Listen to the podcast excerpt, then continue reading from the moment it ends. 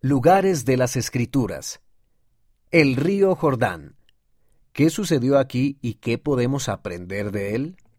¿Dónde se encuentra? Su fuente se encuentra en el monte Hermón, en el norte. Fluye hacia el sur en el mar de Galilea y sale de este. Termina desembocando en el mar muerto. La mayor parte de su recorrido se encuentra por debajo del nivel del mar es el río más importante de esta región. ¿Qué sucedió aquí? Josué condujo a los hijos de Israel a través del río Jordán sobre tierra seca para entrar en la tierra prometida. Jesucristo fue bautizado en el río Jordán por Juan el Bautista.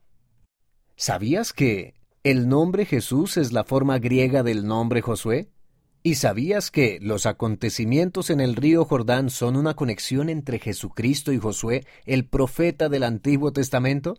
Josué vino después de Moisés. Jesucristo vino a cumplir la ley de Moisés. Josué condujo a los hijos de Israel a la tierra prometida. Jesucristo nos mostró el camino para entrar en el reino celestial. Josué cruzó el río Jordán sobre tierra seca. Jesucristo entró en el río Jordán y fue bautizado. Josué hizo que los sacerdotes llevaran el arca del convenio al río para separar las aguas.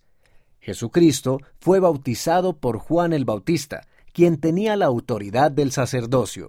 Eso nos mostró el primer paso para concertar convenios con Dios.